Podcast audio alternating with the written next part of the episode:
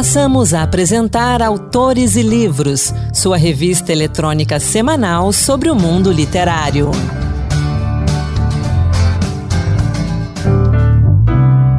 Olá, seja muito bem-vindo ao Autores e Livros, a revista literária da Rádio Senado. Sou Anderson Mendanha e hoje teremos poesia, lançamentos, uma entrevista sobre arte postal e sobre poema processo e também dicas de leitura. Vamos juntos! A gente começa o Autores e Livros de hoje com a participação de Raquel Teixeira, com uma dica especial de Mário Quintana. Clube do Livro. Oi, pessoal, eu sou Raquel Teixeira e quero falar do livro A Porta Giratória de Mário Quintana.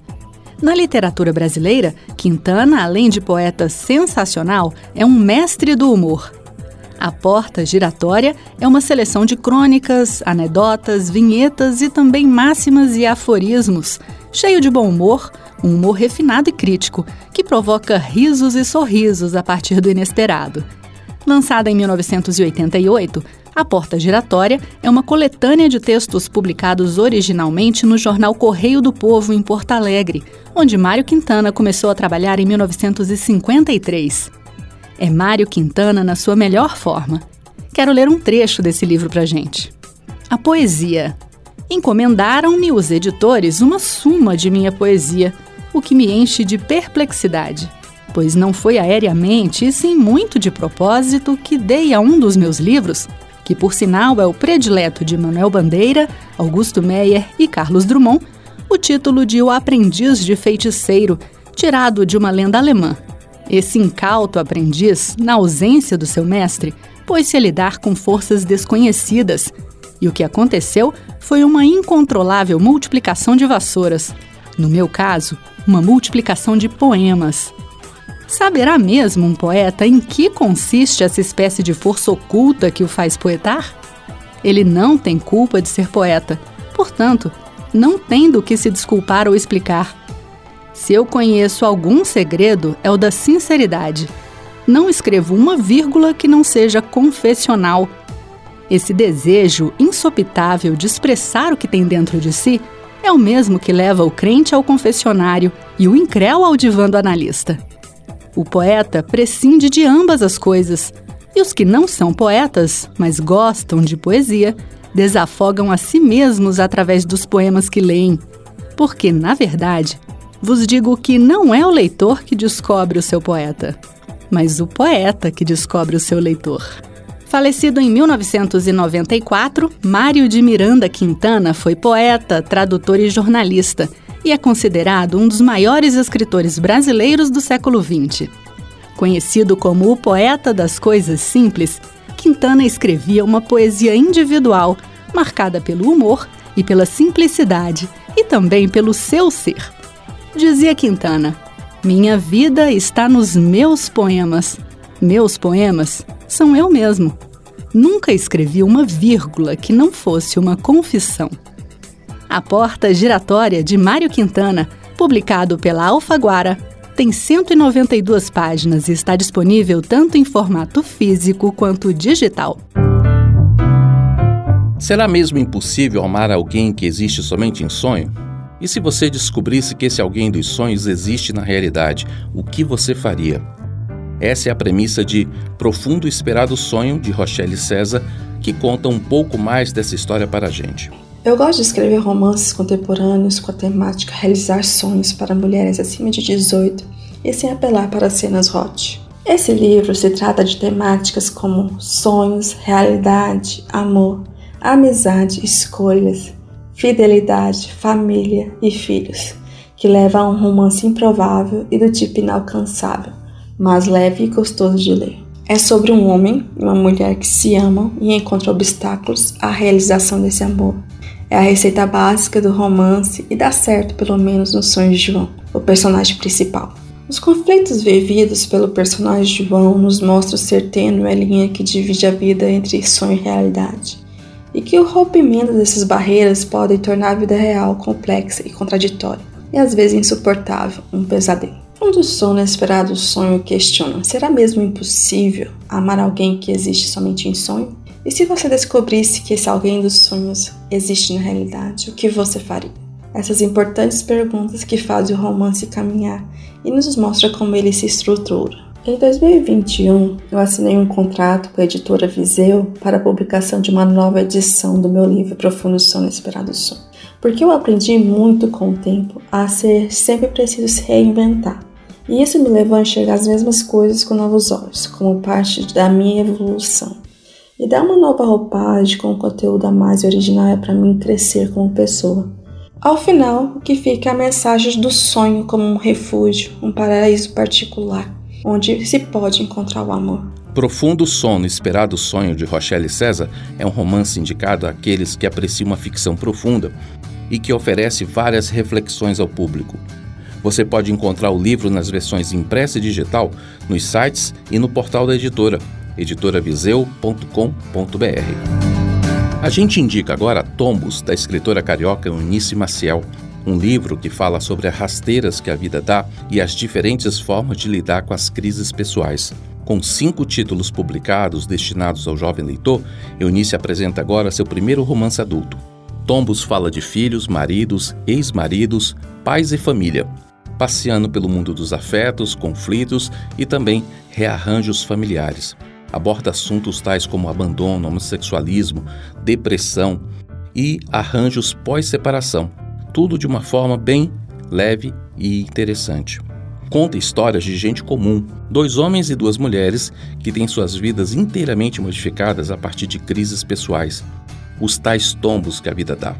Através do texto, a autora busca deixar a lição otimista de que um final feliz depende muito mais de cada um de nós do que podemos imaginar e que somos os grandes responsáveis pela condução da nossa própria vida. Quer saber mais sobre esse livro? Acesse então o site eunicemaciel.com.br. Lá você encontra os links para comprar o livro, tanto em e-book quanto impresso. Acompanhar a evolução e crescimento de um bairro ou da cidade que se vive marca nossa vida. De certa forma, é engraçado contar para os mais novos coisas do tipo: quando eu cheguei aqui, era tudo mato.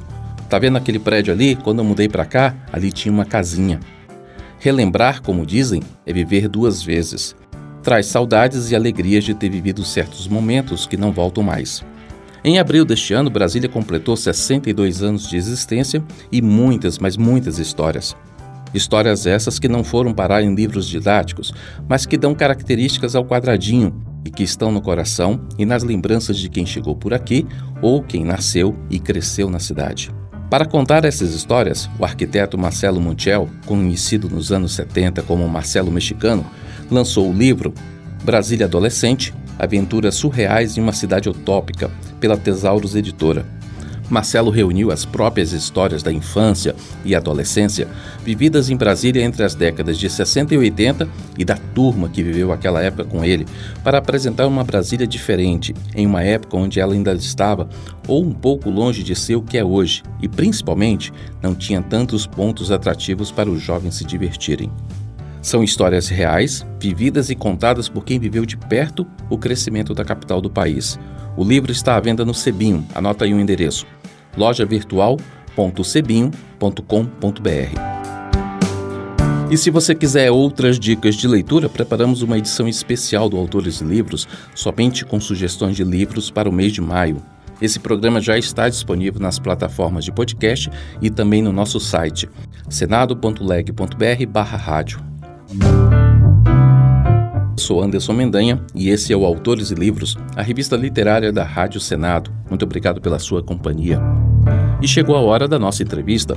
Eu conversei com Falves Silva, um dos precursores do movimento Poema Processo no Brasil, autor de Ban, Arte Postal, pela editora Gageiro Curió, uma compilação pioneira de meio arte nacional. Vamos ouvir.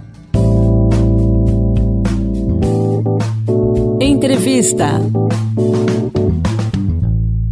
Há algumas décadas era comum nos comunicarmos por meio de cartas. O processo de escrever, enviar e esperar a resposta era algo que costumava trazer um misto de ansiedade e também curiosidade sobre o que estaria por vir na próxima visita do carteiro. Você já imaginou receber não somente cartas escritas à mão, mas também arte? Pois é. Desde a década de 60 existe no Brasil um movimento chamado arte postal, um meio de expressão artística no qual envelopes, telegramas, selos, carimbos postais, tudo isso são suportes para o contato entre artistas que se comunicam por meio de correspondência para criarem suas obras. Um dos precursores desse movimento é o artista paraibano Falves Silva, nosso convidado de hoje aqui no Autores e Livros.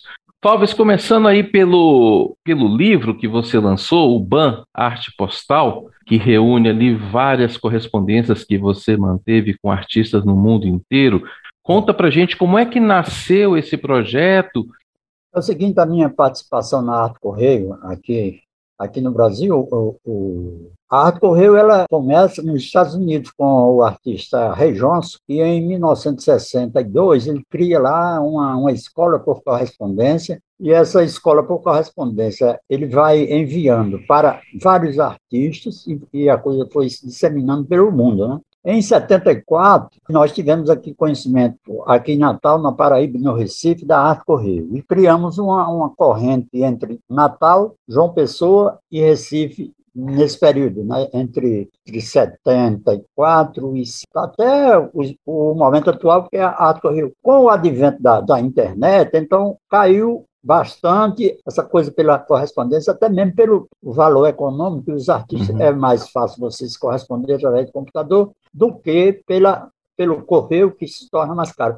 Eu fiz o, primeiro cartão postal, foi a minha primeira exposição com a Arte Correio, foi em 74, que foi uma exposição organizada por Clemente Padim, que está citado nesse livro, inclusive tem texto dele, e é um artista do Uruguai. E ele fez essa primeira exposição. Eu fiz o meu primeiro cartão postal em 1974 e enviei para essa exposição.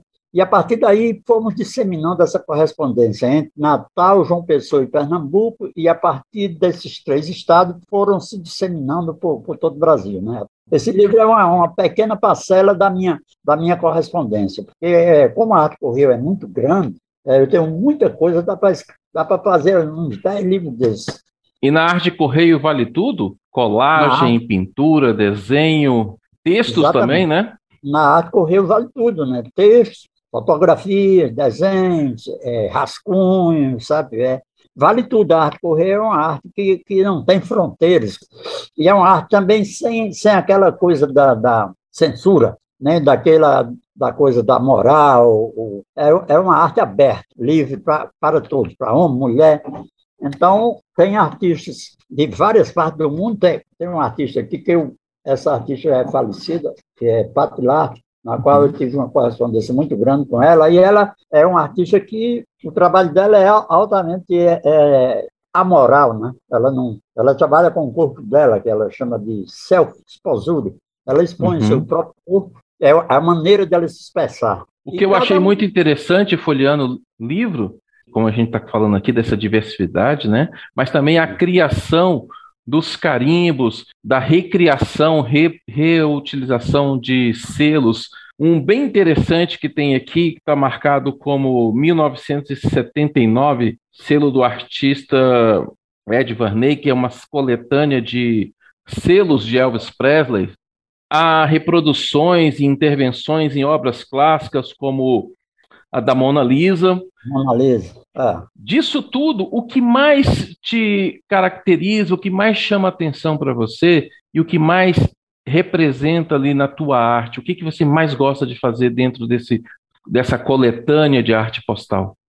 Eu gosto sempre de pesquisar e de fazer, procurar é, criar novos, novos, novos signos, não só signos visuais, mas também signos textos, eu gosto muito de textos curtos, né? tem, tem poucos textos aí no livro, porque eu, eu, geralmente eu não concebo um livro sem imagens, seja qualquer tipo de livro. Mesmo que seja um romance, eu gostaria que os autores. Por exemplo, tem um livro de, de, de Humberto Eco chamado A Misteriosa Chama da Rainha Loana, uhum. onde o livro é todo cheio de imagens. Né? Eu, eu acho caracteriza esse livro como um dos mais importantes, é um romance. E tem um livro também de Marshall McLuhan, que é onde ele, o livro dele é, é, tem mais imagens do que texto, embora tenha texto também. A exemplo disso, eu fiz esse mesmo livro aqui, esse, esse livro da Arte Correio, fiz questão de colocar textos e imagens, né? de fazer uma divisão entre o, o texto e as imagens. Por isso, eu, eu não é, a minha concepção de livro é sempre uma concepção de livro com imagens. Uhum. Isso desde a da minha princípio da, da minha produção. Esse livro aqui, por exemplo, esse aqui, Elementos da Semiótica, é um livro todo feito em tipografia, que eu trabalhei em gráfica, né? Isso aqui não é impresso em, em offset, isso aqui é impresso em tipografia. Nesse período aqui, Natal, eu não tinha ainda gráfica é, offset. Sempre trabalhei em gráfica e sempre gostei de trabalhar em gráfica. Minha característica é, foi fazer um livro que quase que absolutamente em termos visuais. Os textos deles são textos simples e curtos, como aqui, por exemplo, horizontalidade, verticalidade, leitura direcional, procurando sempre é, é, sintetizar o que eu quero dizer com o livro, entende? É talvez o, um, um dos livros mais significativos na minha, na minha produção. Não se trata de arte correio, porque eu faço parte de um fiz parte de um movimento chamado Poema Processo, você já ouviu falar? Já ouvi falar e eu queria que era justamente a minha próxima pergunta. Eu queria que você explicasse hum. para os nossos ouvintes aqui no Autores e Livros o que, que é o Poema Processo. O Poema Processo é uma dissidência da poesia concreta, né? Uhum. A poesia concreta foi, foi criada em 1956 em São Paulo. E a segunda exposição foi feita no Rio de Janeiro, na qual Vladimir Dias Pino participou dessa, dessa exposição. Houve uma certa, é, segundo o próprio Vladimir falou comigo, uma certa desentendimento entre os irmãos Campos e das Natália, que eram os, os cabeças da poesia concreta, e o pessoal do Rio de Janeiro, que era Ferreira Goulart e Vladimir Dias Pino.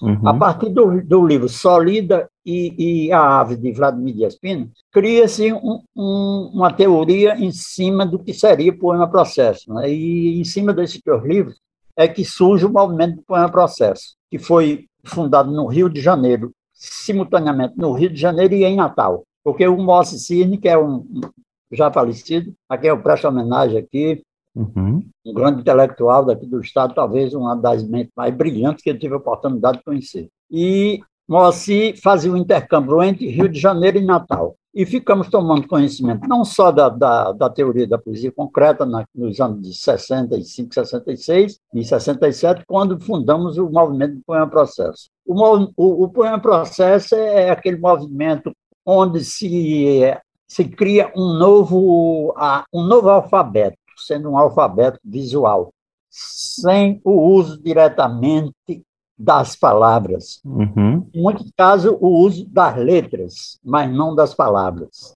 Um dos livros mais. que é uma. o título dele é 12 por 9 mais N igual a Y.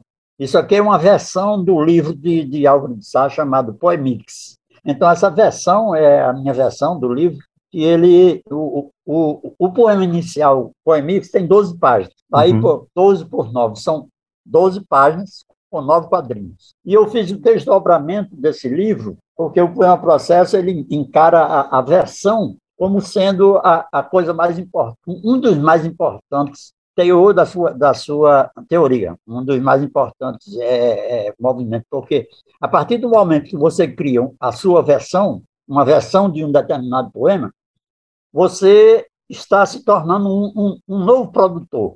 Você está uhum. se tornando uma, um novo poeta. Então, o movimento do poema processo deixa, em cada poema processo, fica uma lacuna para que você, o leitor possa dar sua contribuição, produzindo o seu próprio livro e criando seus próprios poemas. Esse é, é uma das características do poema processo. Minha última pergunta, antes da gente encerrar, eu não posso deixar de fazer. Quem me conhece, quem acompanha Autores e Livros, sabe que eu sou fã de quadrinhos de todos os tipos e as suas influências, a, além de Modrian, do Vladimir Dias Pino, como você falou, você também tem influência de quadrinhos que tipo de que quadrinhos influenciou seu trabalho? Você já fez quadrinhos também? Já fiz, fiz quadrinhos. Aliás, eu, eu continuo fazendo quadrinhos, sabe? Porque agora meus quadrinhos são exatamente. Essa poesia, o poema processo. Exatamente. E, a, além disso, eu, eu, eu, tenho também história em quadrinhos, assim, no começo linear, né? O teor experimental. Teor experimental. Sim, eu gosto sim. Os, os, autores de quadrinhos que eu admiro muito é Guido Crepax, que é um italiano, uhum. é o, o Al Cap, que é americano, Will Eisner, É, no Brasil, nós temos vários pesquisadores nesse campo também, e a minha admiração muito forte é por, por, por, por Guido Crepati. Mas não deixo de ler o quadrinho tradicional, que eu gosto muito de ler, e nessa época de pandemia, é só o que eu tenho feito, é ficar em casa lendo quadrinho, relendo. Eu leio a, a revista várias vezes, não leio só uma de uma vez, passa, eu sou admirador dos desenhos, acho bonito, e fico feito criança, sabe? Olhando, lendo, relendo. Falves, obrigado pela conversa, obrigado por uhum. explicar, obrigado pela aula, né, que você uhum. deu aqui para gente né? Certo. Um pouquinho, daria para falar muito mais, né? Então, uhum. no futuro a gente pode voltar a continuar conversando sobre o poema processo, sobre a vanguarda, sobre também o, o, momento atual da arte e da literatura. Fica o convite para você voltar outras vezes aqui no Autores e Livros. Agradeço, agradeço muito. Quero agradecer também a sua a boa vontade de, dessa entrevista, que é uma coisa que para a gente aqui é muito interessante, né? a arte do Nordeste é sempre muito discriminada, apesar dos grandes talentos, grandes talentos serem nordestinos, não só na, na no plano processo, na arte correio, mas na música, na literatura, na poesia, de modo geral, eu, como nordestino, sou fã do povo nordestino, né? e acho que boa parte de nossa arte deve muito ao Nordeste. E também não deixa de dever também a Oswaldo de Andrade, que é paulista, né, aos irmãos Campos, a Brás Pignatária, a Vladimir de Espina, e todos aqueles que, que fazem pesquisas no, no campo da, das novas linguagens. Obrigado, Fauves. Até a próxima. Obrigado. Ban Arte Postal, belíssimo trabalho de Falve Silva, custa 50 reais e está à venda no perfil do Sebo Gageiro Curió no site Estante Virtual. E se você quiser saber mais sobre o Poema Processo, visite meu Instagram, litera.livros ou use a hashtag Dicas Autores e Livros. Lá, preparei um post com várias imagens e explicações do que é o Poema Processo. E agora, no Encantos Diversos, produzido por Marluce Ribeiro e apresentado por Raquel Teixeira, poemas de Antero de Quental e Fernando Pessoa.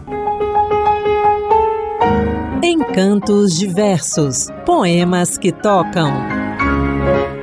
Olá, hoje o Encantos Diversos traz para você dois poetas portugueses que versaram sobre o destino. Vamos começar com Antero de Quental, que viveu de 1842 a 1891 e produziu diversas odes, na verdade 14. Entre elas, ouça trecho de Ode ao Destino. Destino, desistir regresso. Aqui me tens. Em vão tentei quebrar o círculo mágico das tuas coincidências, dos teus sinais, das ameaças, do recolher felino das tuas unhas retráteis. Ah, então, no silêncio tranquilo, eu me encolhia ansioso, esperando já sentir o próximo golpe inesperado. Em vão, tentei não conhecer-te, não notar como tudo se ordenava como as pessoas e as coisas chegavam em bandos, que eu, de soslaio e disfarçando, observava para conter as palavras, as minhas e as dos outros, para dominar a tempo um gesto de amizade inoportuna. Eu sabia, sabia, e procurei esconder-te, afogar-te em sistemas, em esperanças, em audácias, descendo a fé só em mim próprio até busquei sentir-te imenso, exato, magnânimo, único mistério de um mundo cujo mistério eras tu. Desisti, regresso, aqui me tens, coberto de vergonha e de maus versos, para continuar lutando, continuar morrendo, continuar perdendo-me de tudo e todos, mas a tua sombra nenhuma e tutelar. Você acabou de ouvir uma ode mas você sabe o que significa isso? Ode é um poema criado com o objetivo de homenagear ou exaltar alguém ou algo. No caso, o poeta enaltece o destino. Outro poema de Quental que versa sobre o tema é Ad Amicus, publicado no livro Sonetos. Em vão lutamos, como névoa baça, a incerteza das coisas nos envolve. Nossa alma, enquanto cria, enquanto volve, nas suas próprias redes se embaraça. O pensamento, que mil planos traça, é vapor que se esvai e se dissolve. E a vontade ambiciosa, que resolve como onda entre rochedos, se espedaça. Filhos do amor, nossa alma é como um hino à luz, à liberdade, ao bem fecundo, prece e clamor de um pressentir divino. Mas num deserto só, árido e fundo, ecoam nossas vozes que o destino paira mudo e impassível sobre o mundo.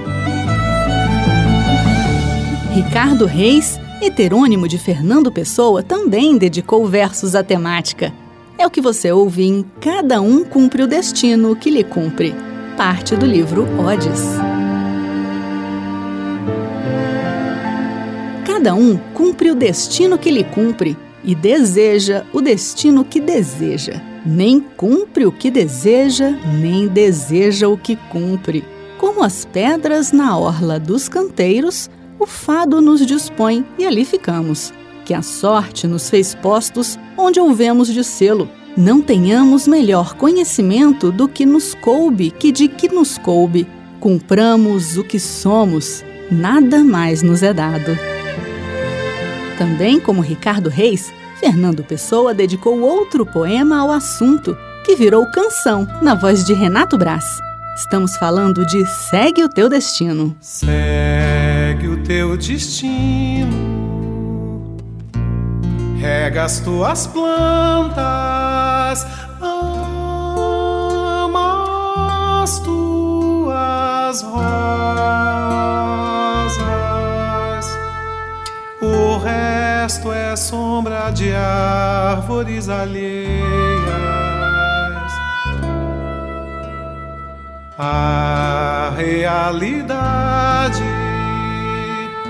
sempre é mais ou menos